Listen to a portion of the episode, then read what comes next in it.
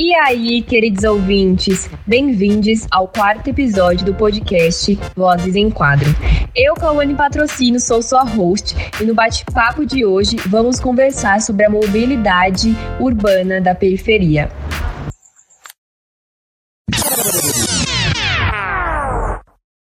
Bom, para o nosso bate-papo, eu convidei o Pedro Fernandes, que é cineasta periférico, educador no cursinho Cláudia, integrante do coletivo da Quebrada. O Pedro sempre busca ocupar os espaços da cidade, sempre pulando as catracas que estão no caminho do direito à cidade. Atua como monitor na Casa de Cultura BT, onde faz mediação de um clube de leitura além de recitar poesias no projeto Leitura Periférica. O intuito dessa conversa é entender como a mobilidade urbana em São Paulo se dá de uma perspectiva periférica. Tudo bem, Pedro? Salve, salve, rapaziada do Vozes em Quadro. Salve, salve, Cauane. Satisfação estar tá aqui e poder trocar com vocês e com os ouvintes que estão aí é, interessados nesse assunto. É isso. Ah, Pedro, nós que estamos super felizes de recebê-lo hoje. Eu tenho certeza que essa conversa vai dar muitos frutos para a galera que está nos ouvindo. Bom, vamos começar. De acordo com a Constituição de 1988, no artigo 21, compete à União instituir diretrizes para o desenvolvimento urbano, inclusive habitação, saneamento básico e transportes urbanos. No plano real, essa lei está sendo cumprida, Pedro? Então, é, é muito louco quando a gente começa a pensar na, na ideia de uma lei da Constituição que foi escrita há bastante tempo já, né? Eu não era nem nascido quando, quando essa Constituição foi escrita. E é muito louco como não, não se tem um, um, um debate, né? Porque é muito interessante a gente, eu acho que esse, esse, essa contextualização é importante, que quando a gente pensa numa ideia de sociedade, a gente tem a Constituição, as coisas que a gente tem acordos, né? É, como uma construção da, da sociedade histórica. Então, quando a gente pensa que a gente não, não teve, né? A gente não teve em nenhum momento um debate sobre a Constituição é, da nossa perspectiva, né? Ela, pra gente, como jovens, ela vira quase uma letra morta, né? Porque ela não, não faz sentido, a gente não debateu ela, a gente não sabe que, em que contexto é, essa, essa Constituição foi escrita, por quais pessoas, em que contexto elas viviam. Então a gente tem um, um, uma coisa que se perde a importância e não, não diz muita coisa, né? Ela tá escrita, mas ela não é colocada em prática muito porque ela não foi debatida pela sociedade atual. É, e aí, pensando se, se, essas, se esses acordos que, que, que são históricos estão sendo cumpridos, não, eles não estão sendo cumpridos, né? E aí não é nenhuma questão de opinião. Pensando assim no transporte, por exemplo, se a gente pegar a NTU, né? Que é a Associação Nacional das Empresas de Transportes Urbanos ela fez uma pesquisa em 2019 e falou que é, quase 13 milhões de, de, de passageiros do, do transporte deixaram de usar o transporte público. E isso é muito louco, né? Porque quando a gente pensa que o. que como assim deixaram de usar o transporte do nada, né? Porque a gente vive num país é, com desigualdades sociais latentes, né? Então a gente. Essas pessoas não. É, esses 12 milhões, quase 13 milhões de pessoas, elas não deixaram de de pegar o transporte para andar de carro, porque não tem essa condição. Elas deixaram por, por outro motivo. E aí tem o, o tem o Otávio Cunha, né? Que é o presidente da NTU. E ele, e ele deu uma entrevista pro Diário do Transporte. E, e, eu lembro que ele tinha falado sobre o do porquê essas 12, quase 13 milhões de pessoas foram. deixaram de pegar o transporte. E muito foi por conta do desemprego, né? De 2013 a 2017 tiveram uma queda de 25% na demanda. E isso veio pelo desemprego que aconteceram. 12 milhões de desempregados na época. E agora a gente tá com mais, né? É. E aí a gente pensa que como que um direito ele, ele, ele acaba não acontecendo por desemprego, né? Porque ele é um direito para todas as pessoas empregadas ou não empregadas, ele tem que ser acessível às pessoas. Então aí que tá o, grande lance, né? É, ele é tido como um serviço, como, como algo privado. Se você não tem um emprego, se você não tem o capital ali para para dar para aquele serviço, você não vai utilizar. Então ele não é um direito. Um direito ele, ele, é, ele é garantido independente de qualquer coisa, da sua raça, é, da sua crença, da sua, é, da sua posição social. E quando isso não acontece, isso não está sendo tratado como um direito. Assim, é, é, é uma coisa muito explícita. E aí eu acho que tem um, um, grande lance também na habitação, né? Que aí são os dois que eu tô, que eu tô. Eu tô próximo também da saúde e tal, porque eu sou periférico, vivo isso. Se eu fico doente, eu tenho que ir no SUS, mas como dados concretos, né? A, a população de rua, e aí foi um, um dado do censo de 2019, que teve um aumento na população de rua em 53% em quatro anos. É, 24 mil pessoas chegou, né? Isso com que eles conseguem contar. Em 2015 tinham 15 mil pessoas, mais ou menos, 15 mil pessoas e meia. É... Em 2019 subiu para 24 mil pessoas. Isso é muito louco, né? Porque a gente tem mais, na cidade de São Paulo, a gente tem mais lugar sem casa é, mais lugar sem gente do que gente sem casa, né? Então tem mais casas aí para as pessoas morarem do que pessoas na rua. É só uma escolha, né? Uma escolha política mesmo. A gente, a gente, quando as pessoas não pegam o transporte, não conseguem pagar o transporte, não tem acesso a ele, é uma escolha política. Quando a pessoa ela mora na, quando ela está em situação de rua, é uma escolha política, não da pessoa, mas sim do Estado, né? É, o Estado escolhe isso muito. Então eu acho que esses direitos estão, eles é, é, é, obviamente não estão sendo colocados mesmo, né? Eles não estão sendo cumpridos. Concordo plenamente, Pedro. acredito que a gente, enquanto periférico, enquanto jovem, né, e que não participou desses debates e que não teve o acesso a, a aprender essas leis, né, e tudo que que aflige, né, e que impõe certas normas sociais aos nossos corpos, às nossas corpas enquanto cidadãos é, brasileiros, é, é, preciso que a gente saiba, né? E quando a gente sabe, a gente percebe também que, de certa forma, não é cumprida, né? E, e, já pegando o gancho do transporte público, tem uma pesquisa do aplicativo Google Maps, que foi feita em 2019, é, na companhia de três metropolitanos em São Paulo, que identifica ela, que ela tem três linhas das mais lotadas de transporte público no mundo, né?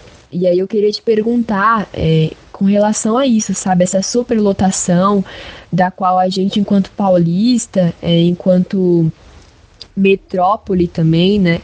É, enquanto periférico, que, que as oportunidades de trabalho estão sempre no centro, né? Estão sempre muito longe é, da onde a gente mora, etc. Como, como você se sente, enxerga o transporte público na cidade de São Paulo dentro dessa perspectiva que eu disse, né? Que eu trouxe.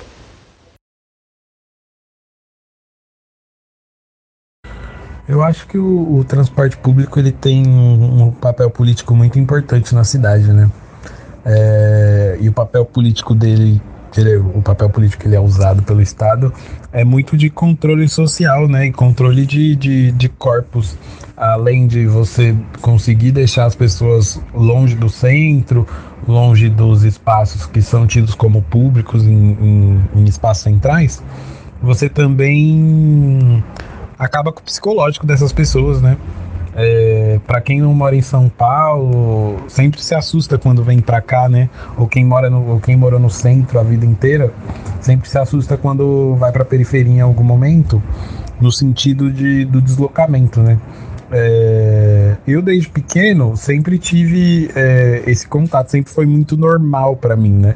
A gente normaliza algumas coisas, mas sempre foi muito normal. Se eu sair cedo de casa para ir para a escola, em alguma escola que não seja no, no bairro, ou tenha que sair com a minha mãe cedo, eu sei que o transporte vai estar lotado. Eu sei que eu vou em pé, eu sei que vai ser algo horrível. É... E isso, é, psicologicamente, pelo menos para mim, é algo muito cansativo, né? Quando você, quando a gente pensa que a gente está numa sociedade de disputa, né? Quando a gente pensa que tudo na cidade é disputa, o que não é legal, mas é assim que acontece, a gente sai muita desvantagem no sentido psicológico da coisa, né? Você entrar no transporte lotado, ficar em pé por uma hora e meia, duas horas, duas horas e meia, é, num um espaço apertado, é, é, é, é uma coisa assim que acaba com o seu dia, assim. Tem até alguns memes na internet, né? É, você sai pleno de casa, o que, o que te destrói é o transporte, né? Alguma coisa assim. E é muito isso, assim, né? É um meme, mas ele é muito real. Porque você fica mais estressado, você tem um, um, um cansaço muito maior, além do tempo, desgaste físico, né? E, é, e aquela analogia que fazem, né, com o transporte público com um navio negreiro, né? Porque é, no fundo é isso, né? No fundo é uma, é uma modernização da, do navio negreiro, é, levando pessoas que não querem ir para esses espaços, né? Que não querem ir para esses trabalhos que são horríveis, que são absurdos, que são precários, que recebem pouco, pessoas que não querem ir, que se pudessem não iriam, é, de, levando essas pessoas de maneira apertada, de maneira desconfortável, de maneira desumana. Né? A gente se acostumou a ver o transporte lotado, a ver as pessoas correndo para pegar o ônibus, a ver as pessoas amontoadas, é, no sentido que é desumano, é um negócio assim que, que você não precisa segurar em nada para você andar no transporte, você pode ir tranquilo porque você não, você tá apertado, você não vai cair ali, né? É... Então, eu acho que eu acho que tem muito esse controle mental, sabe? A gente não consegue pensar, a gente não consegue agir, está muito cansado para isso. O transporte ele serve muito como esse desgaste físico, né? Então eu acho que, que a cidade de São Paulo faz isso muito bem. É uma cidade muito hostil. E se a gente não tiver cansado, como pessoas periféricas, pessoas pretas e tal, é, a gente começa a se movimentar. É, mas eles cansam a gente antes disso, né? E aí é muito difícil. É só a gente falar com as nossas mães. Quando eu falo muito com a minha mãe, ela sempre fala que tá muito cansada. E, e muito nem é o, o trabalho, né? É uma parte só o trabalho. A, par, a maior parte é o transporte. É a dor que a gente sente, né? Quando vai pegar. É muito dolorido, é muito desesperador. E, e aí eu acho que esse papel de, de controle de mentes, assim, de corpos, o transporte está fazendo muito bem. Eu partilho muito, né, dessa realidade também, de de certa forma ter que enfrentar o transporte público é, numa situação da qual a gente passa é, muito tempo, né, dentro do transporte público. E, e, eu moro na zona leste de São Paulo, em São Paulista, e da minha casa até, sei lá, o meu curso de teatro que eu faço, teatro é, dramático, né, técnico, é lá em Santana. Eu demoro duas horas para chegar lá, sabe? Eu acho que o meu curso demora o quê? Quatro horas e meia para acontecer. E então eu levo oito horas e meia para fazer algo que eu poderia fazer com menos tempo, sabe? É pensar que o. É claro que o tempo é abstrato, né? A gente lida com com um tempo abstrato, mas que de certa forma é, conta muito da forma que a gente lida com esse tempo da forma que a gente é, trabalha, né, a, os nossos anseios, o que a gente tem que fazer da vida, etc., é, nossos objetivos e que para conquistá-los a gente tem muitas vezes que empregar tempo. E quando a gente tem esse desacesso a um transporte público de qualidade, é, se torna mais árduo ainda, né, conseguir. Porque muitas vezes a gente simplesmente não tem acesso à cultura é, primeiro porque está muito longe, né? A gente tem acesso à cultura periférica porque foi uma forma de, de ter acesso à cultura. Nós criamos a nossa própria cultura, mas a cultura que é fomentada pelo Estado, que tem uma estrutura é, é, tecnológica etc., ela não está na periferia, né? Ela está nos centros e de São Paulo, nos centros das metrópoles e, e etc. É, é, é torna-se muito árduo, muito cansativo.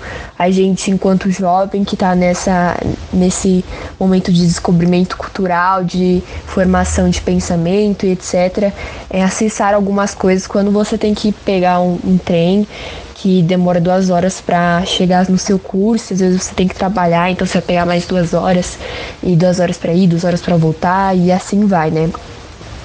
E já pegando esse gancho também, né, sobre o que que é, né, é, o que que essa falta de acessibilidade aos lugares e essa demora que a gente leva para chegar a esses lugares é, afeta, né, e, e como está colocado na lei também, no Estatuto da, da Cidade, na Lei 12.587, conhecida como Lei da Mobilidade Urbana, ela tem o objetivo de reduzir as desigualdades e promover a inclusão social. Mas, de certa forma, Pedro, em vista que o acúmulo de cultura diversificada com suporte do Estado, como eu havia dito, se concentra na cidade de São Paulo, como você acha de, de quais formas né, o acesso à cultura e lazer do jovem periférico ocorre, né? É, eu acredito que para cada periferia seja uma realidade diferente, a, a, produção de cultura, a produção do seu próprio lazer, mas também tem esse viés de de, da cultura diversificada que, que, a, a, que está em determinados lugares, né, como o centro, etc., também é um recorte que a gente tem hoje. Né? Como você enxerga isso? Não, e é muito isso, né? Eu acho que, que quando a gente começa a falar das nossas experiências é, de, de, locomoção da periferia para o centro, é, para algum subcentro, enfim. A gente sempre vai ter histórias muito parecidas, né? Quando você falou de Santana, eu penso, né? De que eu já fiz curso na, na Vila Madalena e para mim, para eu fazer um curso de cinema e tal, e para mim, para esse curso, era um curso gratuito, né? É, que eu consegui bolsa e tal. Só que não era tão gratuito. Eu tinha que, que, que ter dinheiro da passagem e tal. E também tinha que disponibilizar de um tempo muito maior do que as pessoas que estavam fazendo o curso ali comigo, né? Porque eu também demorava duas horas para chegar até a Vila Madalena. É. E isso é muito louco, assim, né? É, é, é, como que o tempo, o tempo ele é, ele é relativo, eu concordo, mas ele acaba sendo também muito concreto pra gente, né? De alguma forma, ele é muito concreto, ele é muito. Quando a gente fala, a gente se identifica. A gente se identifica automaticamente quando a gente fala dessas experiências, né? E isso é muito doido. Eu acho que que a gente é muito forte quanto a isso, porque a gente consegue de alguma forma, ainda assim, tá aqui trocando de algum aspecto, a gente tá aqui falando sobre várias perspectivas que a gente que a gente tem com muita dificuldade, assim, né? É, a gente não tem muito tempo para as outras coisas. O tempo que a gente tem, a gente tá se locomovendo, né? A gente nunca tá no lugar, a gente sempre tá indo pro lugar.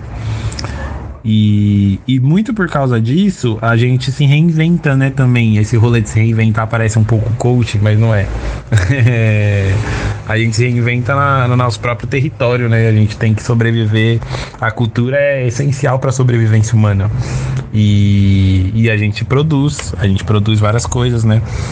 O próprio baile que é tão discriminado no no, numa ideia de classe média ou da elite paulistana, e a gente vê na TV como que ele é tratado, ele é uma forma de cultura periférica, né? Você não tem, você não consegue ir para outros espaços, você não tem um, uma, um espaço para sua festa. Então, se a gente pegar uma festa que é é, nitidamente de classe média, branca e tal, que é uma rave, vai, vamos pensar essas raves que acontecem, que são absurdas, né? São muito grandes e é um espaço só para eles.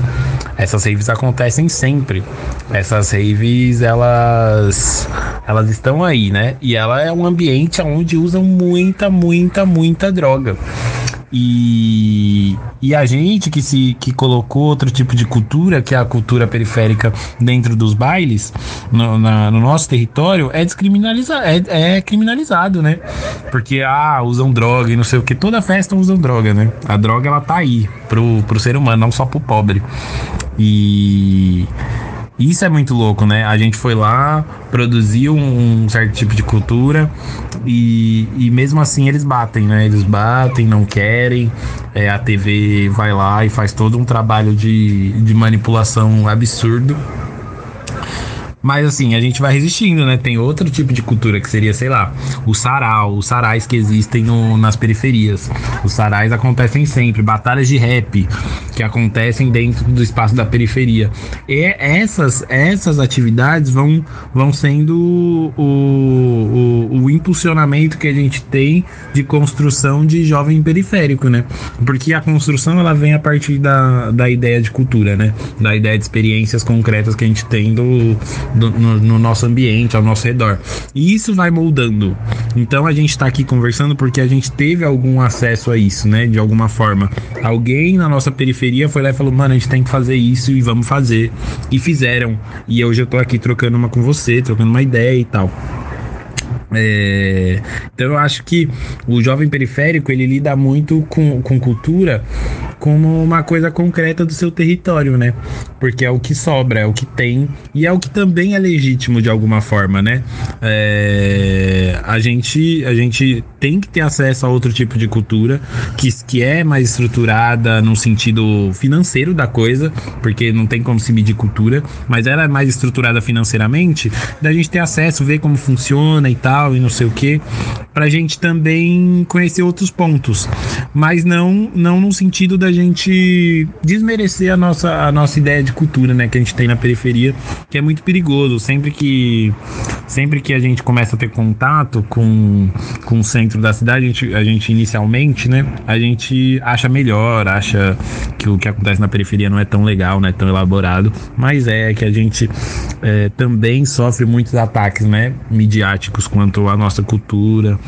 E, e aí eu acho que esse ponto é importante da gente realmente sempre enfatizar da onde a gente vem, do que a gente faz, do que a gente gosta. Isso é muito importante. É, então eu acho que é, eu, eu, acho que a gente, eu acho que a periferia, o jovem periférico, ele lida, ele lida com a cultura produzindo cultura, sabe? Ele produz, ele produz o, o que está ao redor dele, ele pega experiência, ele pega referência. Isso é muito incrível, né? A gente é muito, a gente consegue ser muito muito diversificado, a gente consegue se adaptar muito, muito rapidamente às coisas que estão impostas a gente. Isso é, é genial.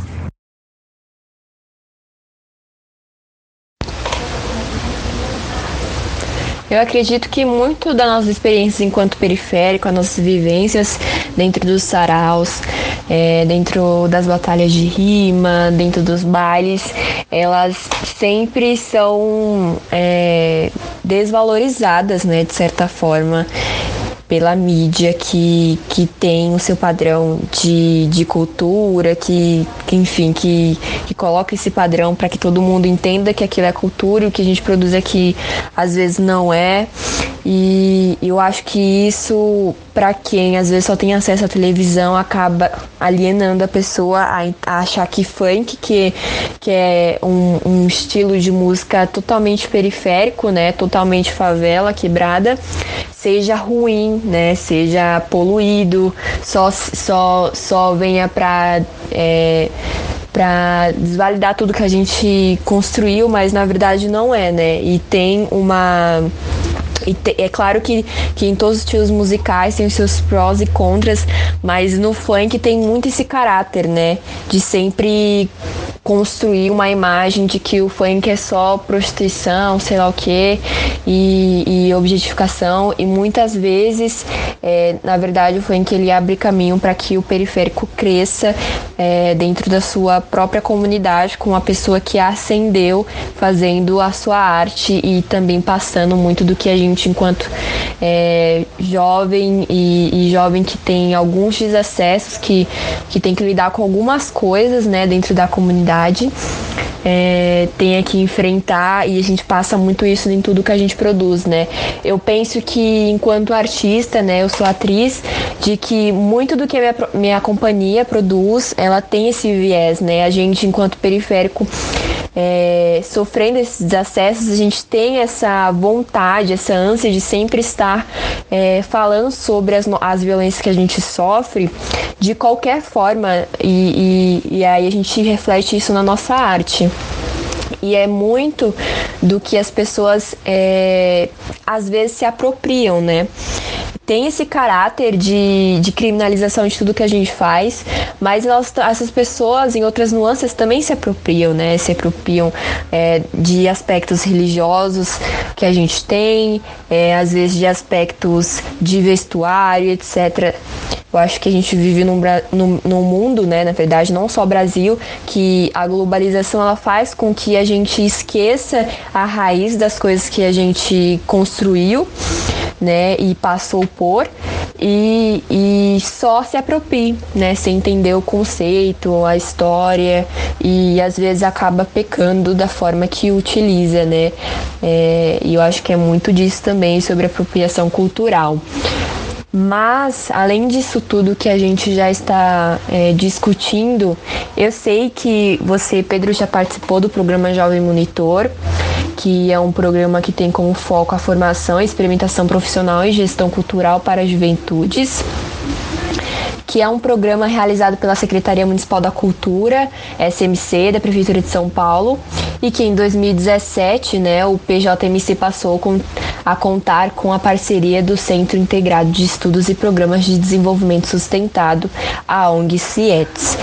E aí, Pedro, é, enxergando essa, essa nossa experiência com a cultura, né, que é produzida nas nossas quebradas, eu queria perguntar para você o que essa política pública, que é o programa Jovem Monitor, que tem esse viés cultural, que dá espaço para o protagonismo dos jovens periféricos que, que às vezes não têm é, o acesso ao museu, ao, ao acesso a, a, obras de arte, enfim, tudo que o que é entendido como cultura pela sociedade e, e, essas pessoas que estão numa determinada classe, às vezes muito alta, somente acessam. É, o que, que tu acha sobre qual o impacto dessas políticas públicas é, na vida de jovens como nós, como você, e, e, que você possa trazer exemplos de quem você conhece também que foi afetado por essa política pública e, e qual a importância dela, né, é, para para o combate a esses desacessos a direitos básicos no âmbito do ir e vir, que tem também tudo a ver com a mobilidade, né, de como a gente vai se movimentar para chegar ao museu, né, e, e entender que aquele espaço precisa ser ocupado, como a gente vai se movimentar para que o museu exista na nossa quebrada e se ele existe, para que ele seja identificado e tratado como. É, também nos âmbitos da educação, cultura e etc. programa Jovem Monitor, ele é ele foi muito importante para mim, ele tá sendo, né, porque eu vou continuar esse no ano de 2021 também. Mas ele foi está sendo muito importante por pelo fato de eu, de eu conseguir colocar uma lógica diferente dentro do, dos espaços culturais, né? Quando eu penso que os espaços que não existe espaço cultural próximo ao meu bairro, é, eu penso na Casa de Cultura do Butantã, que é a mais próxima. E o mais próximo é 40 minutos de ônibus, né? E e aí, eu acho, eu acho que o grande lance é a gente colocar outras perspectivas para as pessoas que trabalham com, né, com, com, cultura em São Paulo, que normalmente são pessoas que vêm de outra lógica, de uma classe diferente, com, com idades diferentes. Tem muita pessoa mais velha que não, que não possa pensar de outras formas, mas também da gente ter um equilíbrio quanto a isso, né? É tem muito, muita pessoa de classe média em vários aspectos. E você colocar uma pessoa periférica nesses espaços é, é um ponto muito importante para trazer outras perspectivas, né? Trazer outros tipos de atividade, que aquele espaço comece a pensar diferente, comece a ter abertura para outro tipo de público, que é muito esse trabalho que eu tento fazer de, de trazer outras pessoas, de ser uma lógica muito mais acolhedora do que punitivista. Então a gente tem esse, esse, essa questão, né? Agora é muito mais difícil, né? Porque a gente está agora na, na, numa pandemia, né? Mas antes dessa pandemia acontecer, eu acho que estava rolando esse processo de, de você ter algumas aberturas para as pessoas conseguirem entrar naquele espaço. O espaço é aberto, mas ao mesmo tempo não é, né? Existem os muros invisíveis. As pessoas não sentem a vontade em estar nesses espaços que são culturalmente diferentes. Então você tem que trazer coisas que, se, que elas se relacionam, você tem que fazer que, com que elas se interessem e se sintam à vontade, né? Isso é muito difícil, é um trabalho de anos, né? Não é o jovem monitor que fica um ou no máximo dois anos que vai conseguir mudar isso, né?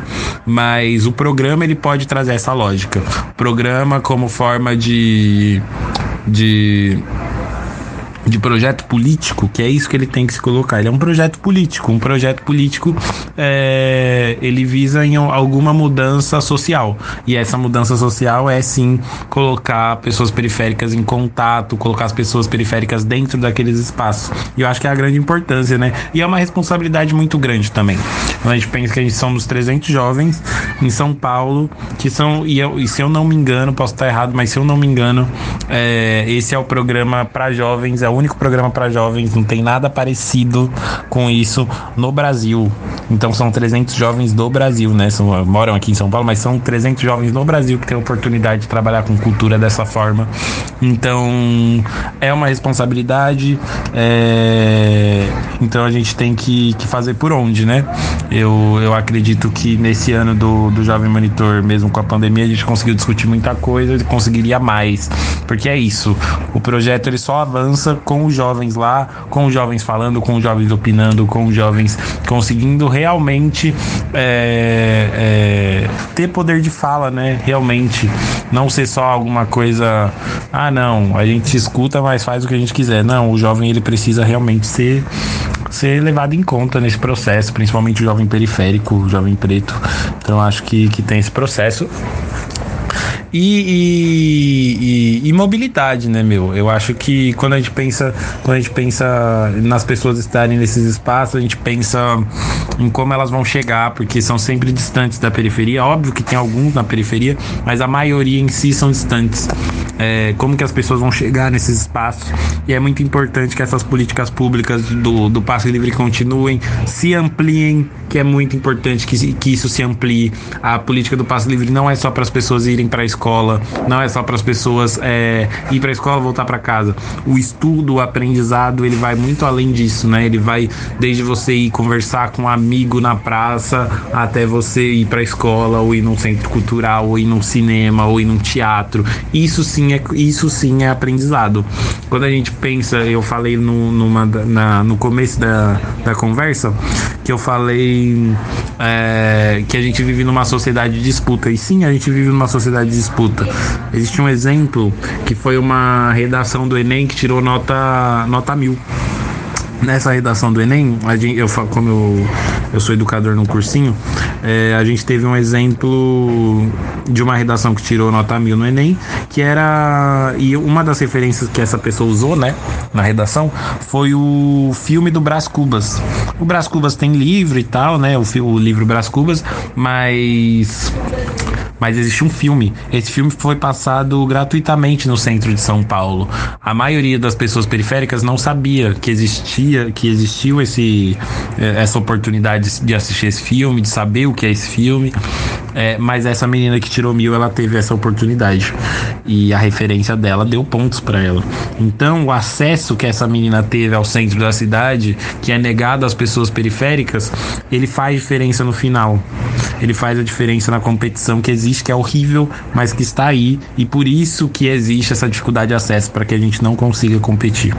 É que acabe a competição, mas enquanto ela não acabe, que a gente tenha condições de competir. É, então eu acho que, que a importância da gente ter esses projetos é gigantesca e que a gente continue sempre é, um processo de reivindicação. Gente nunca vai estar tá bom e a gente precisa sempre saber disso. A gente sempre está buscando a utopia, né? E a gente sempre acredita que qualquer mudança, o ponto que a gente está hoje já foi uma utopia e a gente pode continuar pensando em outras coisas.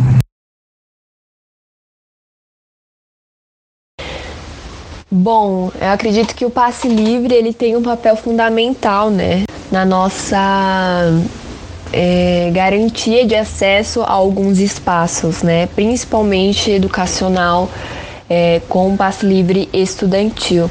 E aí, para quem não conhece, né, o passe livre, é, enquanto a história, enquanto conquista do movimento passe livre, é, o passe livre e o meio passe refere-se respectivamente à gratuidade na tarifa do transporte coletivo e ao direito de pagar meia tarifa de forma a baratear o sistema para grupos carentes da sociedade e que estão apoiados na Lei 10.709, artigo 10, no qual diz que é dever do Estado assumir o transporte dos alunos da rede estadual e no artigo 11, que é dever do município assumir o transporte dos alunos da rede municipal. Bom, eu acredito que é, é, fundamental entender as leis, né?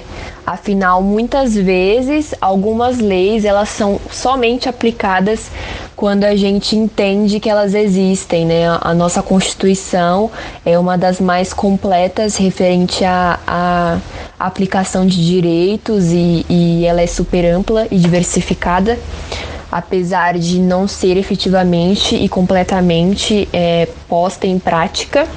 Porém, é muito importante né, é, saber sobre o passe livre, entender enquanto estudante que é um direito e está além de ir à escola, né? Está além disso.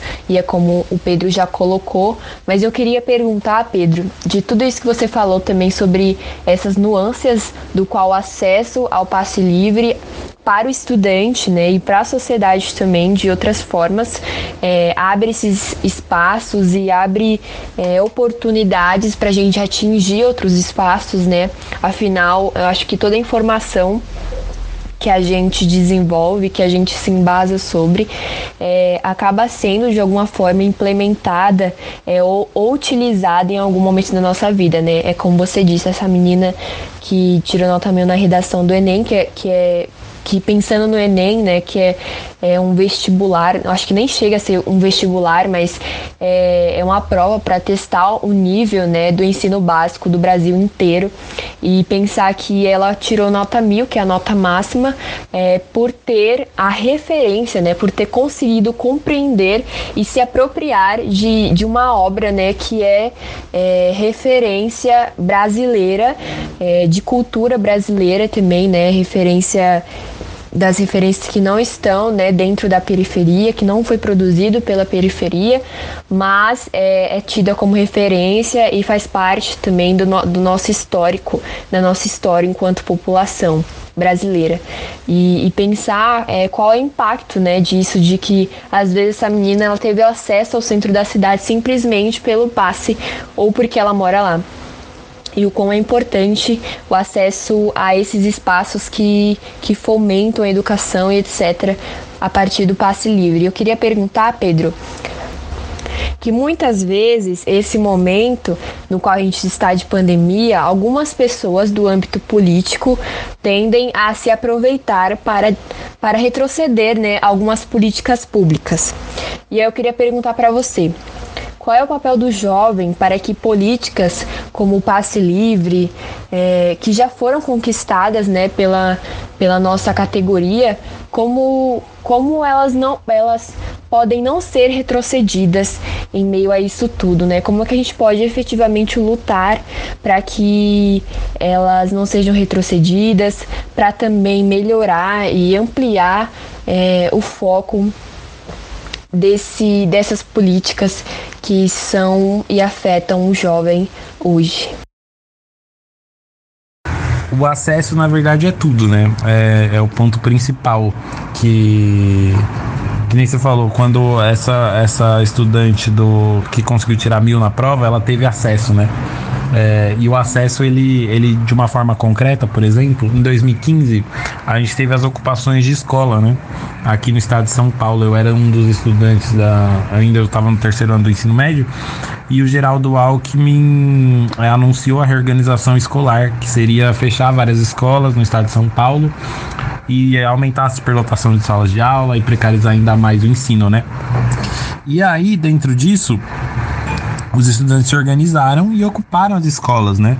Eles ocuparam e foram mais de 200 escolas ocupadas. Só que para isso acontecer, mais de 200 escolas ocupadas, precisou de, um, de uma conexão. E essa conexão acontecia da Zona Oeste, ia um estudante da Zona Oeste falar como aconteceu na escola dele para um estudante da Zona Sul. Ele ia até a Zona Sul, a Zona Sul ia para a Zona Leste. E assim foi. E a gente sabe que a gente não conseguiria fazer isso se a gente não tivesse o passe livre na época. Em 2015 foi o primeiro ano de passe livre estudantil, porque antes era meia passagem, né? E o passe livre mudou a perspectiva de uma luta gigantesca que teve aqui em São Paulo. É, uma coisa que eu sempre digo é que a catraca do transporte, ela impede que a gente chegue em outras catracas, né? Porque a cidade é cheia de catracas e quando a gente descobre essas catracas novas, a gente começa a ter outras perspectivas de luta, outras perspectivas de reivindicação. E a gente vai descobrindo o que, que a gente precisa reivindicar. Então é, o passe ele, ele deu essa questão. Então a gente está no centro da cidade, as discussões são outras, a gente percebe outras coisas, a gente percebe em que espaço que a gente não é bem-vindo. Então isso é muito importante. É... E para se manter isso, eu acredito muito na mobilização popular, assim. Então a mobilização popular em bairros periféricos, em associações, existem moradores que são que vieram de mutirões nas periferias, eles sabem se organizar. É a organização periférica que faz que a gente consiga manter os direitos que a gente vem conquistando, né? É, historicamente. É, e só assim acontece é, a, a, a política burocrática, que é a política institucional, ela reage ao que a gente faz, né? É, em algum ponto, lógico que existe um limite, né? É, mas o, essas conquistas elas são colocadas na importância. Então, como você explica para o seu vizinho o porquê é importante esse, é, é, esse direito, o porquê que, o, como que foi conquistado esse direito, é, o porquê querem retirar esse direito. Então, a, a comunicação é muito importante. A organização é, em vários locais, em vários territórios é muito importante. Isso é o que mais, o que mais muda coisas. É a gente se organizar nos nossos bairros, é a gente estar tá sempre preparado para esses ataques que vão vir, né? Então a gente está ligado, a gente está é, é, sempre tentando estar articulado, mesmo sendo difícil, né? A gente não pode. E é isso. A nossa vida vai ser isso. A gente não pode é, desarticular, porque a luta é constante. A luta ela tá aí, ela não vai acabar agora, ela não vai acabar daqui 10 anos, ela vai sempre continuar. Porque a gente precisa manter. Vão ter sempre pessoas querendo se aproveitar de alguma forma. É, é, de alguma de alguma de alguma fraqueza que a gente tenha, né, como sociedade. Então a gente precisa estar organizado para a gente conseguir então é, minimizar essas coisas que não aconteçam. Então eu acho importante essa organização territorial, sempre pensando que a, a, historicamente, historicamente, a, as mudanças sociais vêm de baixo para cima, nunca de cima para baixo. Nunca vai ser um, um, um, político, algo do tipo, que vai praticar essa mudança. Ele pode dar a canetada, mas quem articulou, quem pressionou, quem falou, quem fez é de baixo para cima. Nunca vai ser diferente. É... Então que a gente esteja sempre consciente disso. A gente tem um histórico muito extenso, né? Que no Brasil nos diz bastante sobre o que a luta de classe, a luta de raça é, nos proporcionou, né? Tanto de, de coisas positivas, conquistas, quanto de coisas negativas. E, e, a gente estando nessa posição de jovem de periferia, é, no meu caso de mulher, negra, é, tem-se um discurso muito grande de que se a gente não se, se unir, né?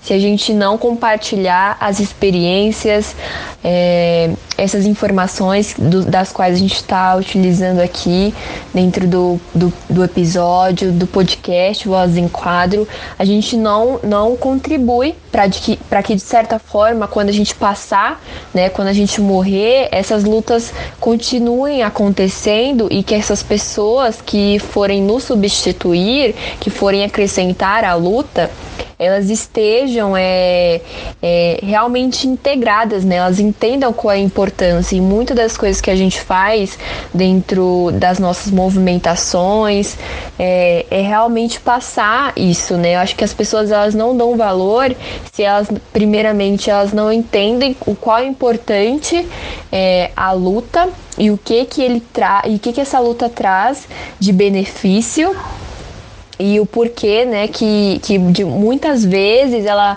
ela de certa forma é, tem uma manutenção social, né? Ela reorganiza a sociedade para que as pessoas, dentro das suas pluralidades e, e dos seus desafios, elas possam viver e, e, e acessar, né, a, aos seus direitos básicos sem que tenha obstáculos racistas, homofóbicos, é, machistas e, e vários tabus que a gente ainda enfrenta hoje. E aí, para fechar, a nossa última pergunta é realmente pensar no âmbito de política mesmo, né? Que muitas vezes algumas coisas elas só mudam, né? Elas só se transformam é, na estrutura da nossa sociedade a partir da, da política institucional, né?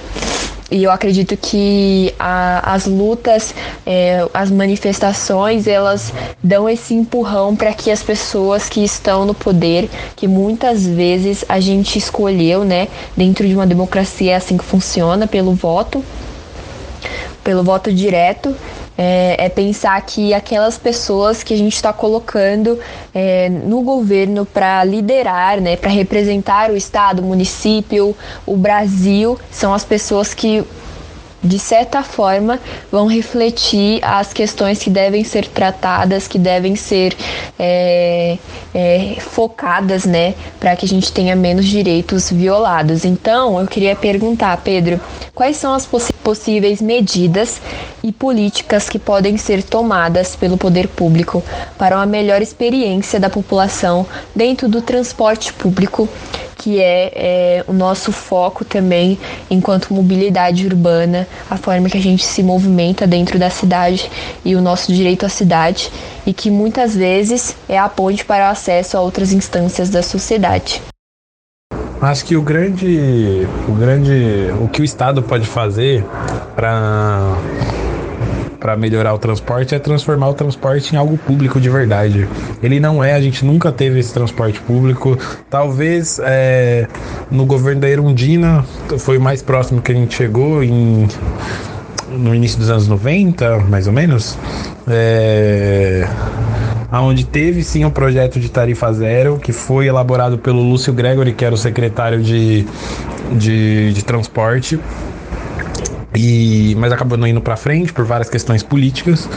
E, mas foi o mais próximo que a gente chegou, né? Transformar o transporte público em realmente público é você acabar com a tarifa que existe. A gente já paga. Existe o subsídio do Estado dentro do transporte. O Estado paga muito dinheiro para esse transporte e quem, e quem fica com o lucro são as empresas privadas. É, a gente não pode ter isso como transporte não pode gerar lucro, transporte tem que fazer um serviço. É o que ele tem que fazer. A gente não pode ficar pensando, ah, o transporte precisa lucrar. Não. A gente não pensa isso do SUS, a gente não pensa isso da escola pública. É um serviço, é um, é um investimento nas pessoas, né? É, seria um absurdo a gente chegar no SUS hoje e ter uma catraca com a gente doente falando assim: ah, para você entrar você tem que pagar 4,80. Ou na escola, com nossos parentes, irmãos, filhos. É... Chegar na frente da escola e ter que pagar 4,80 todos os dias antes de entrar na sala de aula. É, porque a gente acha, porque a gente acharia isso um absurdo, porque a gente já tem a consciência que isso são é, direitos garantidos, que são nossos direitos, que não pode ser cobrado. E o transporte é a mesma coisa. O transporte a gente ainda não tem isso porque não foi construído na nossa cabeça como um direito. E ele é, e a gente tem que lutar por isso. Que a gente tenha sim tarifa zero na cidade de São Paulo e mais amplamente no Brasil, porque sim, é um, é um direito, tá na Constituição. E para ser um direito, todos têm que ter acesso. É, e não é uma. E é muito importante, não é uma coisa não embasada. Já existia um projeto muito bem elaborado por secretário de, de transporte da cidade de São Paulo. Para a maior cidade do Brasil, já teve esse projeto muito bem colocado, só não passou por motivos muito políticos, né? É, então eu acho interessante a gente lutar por essa, por essa realmente democratização do transporte. E que a gente consiga que quando a gente. Uma hora a gente consegue, não sei quando, não sei como ainda. Saber como eu sei, né? Organização, nossa organização. E uma hora a gente chega lá. Exatamente, Pedro. Como iremos acessar um direito que é básico, o direito à cidade, se tem uma tarifa é, dizendo que a gente tem que pagar para acessar, né? Bom, o, essa era a última pergunta e eu fico super feliz pela sua participação nesse episódio. E eu quero dizer que eu aprendi muito, compartilhei bastante também, mas ouvir né, é, tudo que você disse de uma pessoa que está dentro dessa luta, que pode agregar muito para quem não está sabendo sobre essa pauta, é, não, tem, não tem noção de que isso é um direito e que a gente não tem que pagar por isso, né? A gente está em, em R$ 4,30, antes era, a gente lutava por alguns centavos, né? que está acrescentando e daqui a pouco a gente vai ter que lutar por cinco reais para conseguir acessar um espaço que não está dentro da periferia ainda.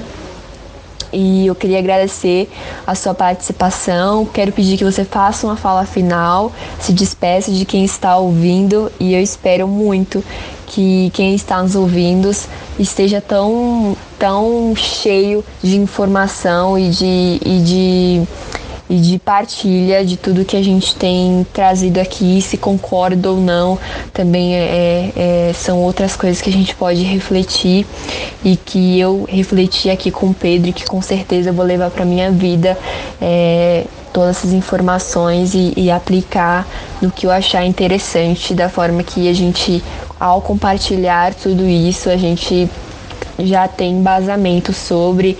A gente, quem se interessar, pode pesquisar sobre. E, e é isso. Obrigada, Pedro.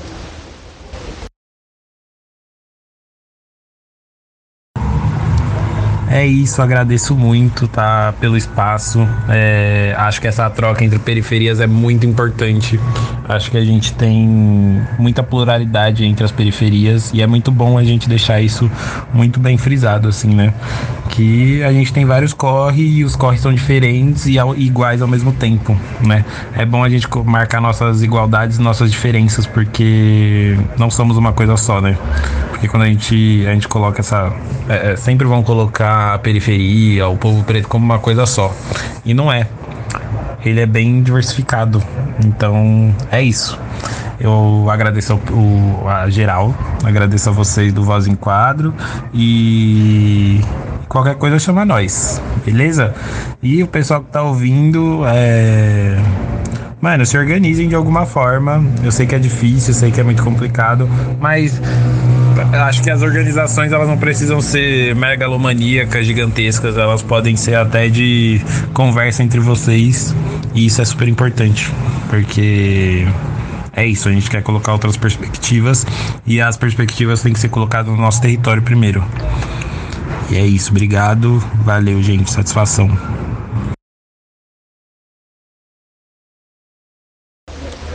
Eu quero pedir, Pedro, para você também passar suas redes sociais, fala pra gente, para quem tá ouvindo, é, onde a gente pode te encontrar. É, no Facebook, LinkedIn, Instagram.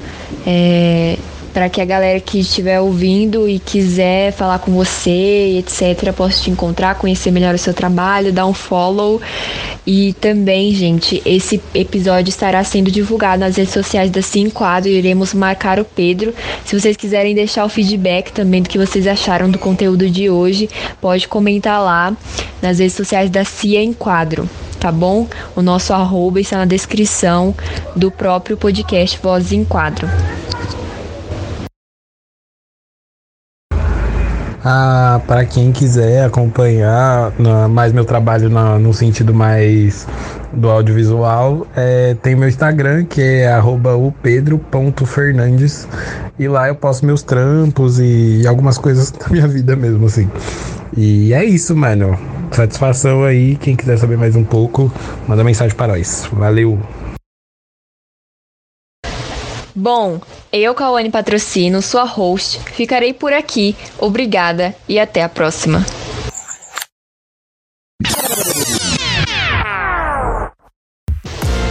Confira toda segunda-feira um novo episódio do podcast Vozes em Quadro. Estamos muito felizes por você ter ouvido até aqui e por isso queremos saber que você fortaleceu esse trampo. Tire um print da tela e nos marque nas redes sociais com o nosso arroba, que está na descrição do podcast Vozes em Quadro.